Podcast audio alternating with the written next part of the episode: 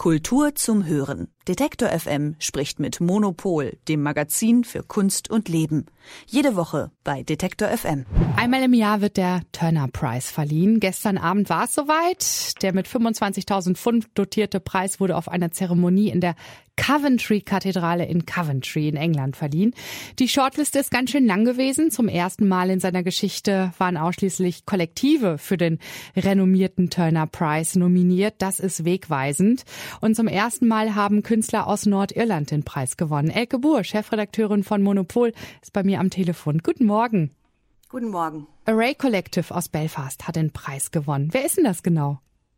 Also das sind ähm, elf Künstlerinnen und Künstler, die alle in Belfast wohnen und äh, die aus äh, die unterschiedliche äh, Hintergründe haben. Also da ist es ja auch immer wichtig, äh, protestantisch äh, oder Katholiken und denen geht es eben genau darum, diese Spaltung zu überwinden. Und ähm, die haben sich zusammengefunden. Eigentlich, also eigentlich haben sie als Künstler und Künstlerinnen gearbeitet, sind dann aber im Laufe der letzten Jahre immer mehr in so eine aktivistische ähm, äh, Richtung gedriftet und haben am Anfang einfach nur, also sie wollten wollten halt einfach äh, sich politisch engagieren und waren dann zum Beispiel bei äh, Demos für ähm, Abtreibungsrechte ähm, oder auch halt, äh, es geht, geht ihnen immer um den äh, Frieden in Belfast und äh, solche Dinge, also progressive Anliegen und haben dann begonnen für diese Demos eigentlich äh, äh, Sachen zu machen. Also sie haben sie Verkleidungen entworfen, sie haben Poster entworfen und äh, Plakate und äh, was man so mitbringt auf Demos und äh, haben dann daraus eigentlich eine Kunstpraxis entwickelt, die halt so eine Mischung ist aus Kunst und wirklich politischem Aktivismus. Und was ich ganz interessant finde, sie beziehen sich da teilweise auch auf ähm, historische äh, Traditionen in Irland, wo sie eben äh, bestimmte Charaktere entwickeln, die sie dann aber so ein bisschen twisten, so dass sie äh, an der an der Identität eigentlich äh, arbeiten. Also das heißt, das sind dann, äh, die haben dann so Kostüme, die sehen ein bisschen äh, äh aus, als wären sie historisch, aber dann ist das irgendwie gender getwistet, die Person oder so. Also dass sie halt versuchen versuchen auch da so festgefahrene Vorstellungen von, wer ist eigentlich ein, äh, Kathol ein, ein Katholik in Irland und wer ist ein Protestant in Irland, dass sie daran halt so drehen. Und ähm, das wird dann, sieht dann sehr karnevalesk aus und ähm, auch sieht immer sehr nach Spaß aus da hört man schon raus, dass äh, der Inhalt sehr, sehr wichtig geworden ist, ne? Wie zum Beispiel Fragen der Identität, lokale Zusammenhänge. Und äh, zum ersten Mal ist es ja auch so gewesen, dass nur Kollektive auf dieser Shortliste standen.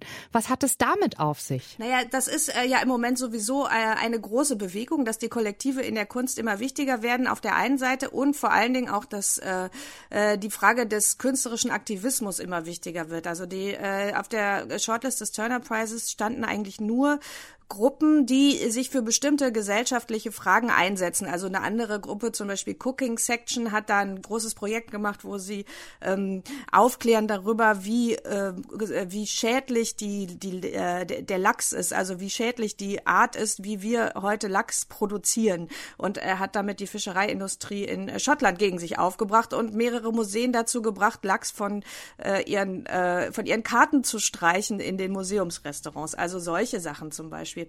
Und ähm, das ist eine Kunst, die äh, deutlich weniger eigentlich äh, in Museumsräumen stattfindet, sondern die wirklich in der Gesellschaft stattfindet und die deswegen aber auch, glaube ich, äh, immer schwerer auch äh, zu beurteilen und, und äh, auch überhaupt zu betrachten ist. Also weil normalerweise würde man die ja gar nicht alle im Museum versammeln, sondern die würden halt einfach da arbeiten, wo sie arbeiten. Also diese Array-Leute sind halt in eigentlich in Belfast und machen da lokal ihre Sachen und sind da total ähm, äh, nützlich so und effektiv, aber die Frage ist, was bringt es eigentlich, das ins Museum zu transportieren? Und ähm, äh, ich glaube, dass sie das äh, ganz interessant gelöst haben, jetzt also in dem Array-Fall. Ich glaube, deswegen haben sie auch laut der Begründung der Jury dann am Ende den Preis gewonnen, weil sie es eben geschafft haben, das dann auch in eine gute Installation in der Ausstellung zu übersetzen. Also die Ausstellung funktionierte so, dass man ein, äh, dass die so eine Art Pub nachgebaut haben. Also es gibt in Irland so eine Tradition von äh, illegalen Pubs eigentlich und sowas haben sie dann nachgebaut und da konnte man dann reingehen und da gab es äh, zum Eröffnungsabend auch eine sehr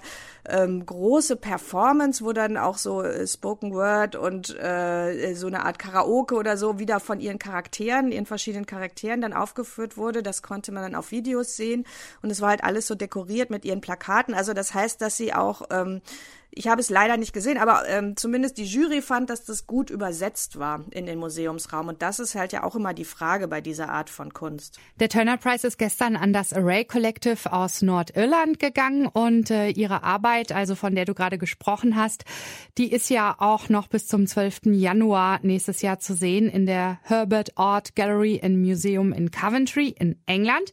Das ist natürlich eine etwas weitere Reise. Wenn wir uns jetzt gerne eine Ausstellung näher näher anschauen wollen. Hast du einen Tipp für uns, Elke? Also äh, an diesem Sonntag findet in Berlin nochmal äh, das beliebte Format Sunday Open statt. Das heißt, dass äh, sich eine, einige Galerien zusammengetan haben und äh, sonntags öffnen. Und äh, man, äh, genau, wir wollen ja jetzt alle nicht mehr so viel shoppen, aber in eine kleine Galerie gehen und Kunst schauen, das funktioniert immer. Und das wäre so mein Tipp für diesen Sonntag. Herzlichen Dank dir für das Gespräch. Elke Buhr, Chefredakteurin von Monopol und wir sprechen uns nächste Woche wieder. Bis dann. Kultur zum Hören. Detektor FM spricht mit Monopol, dem Magazin für Kunst und Leben. Jede Woche bei Detektor FM.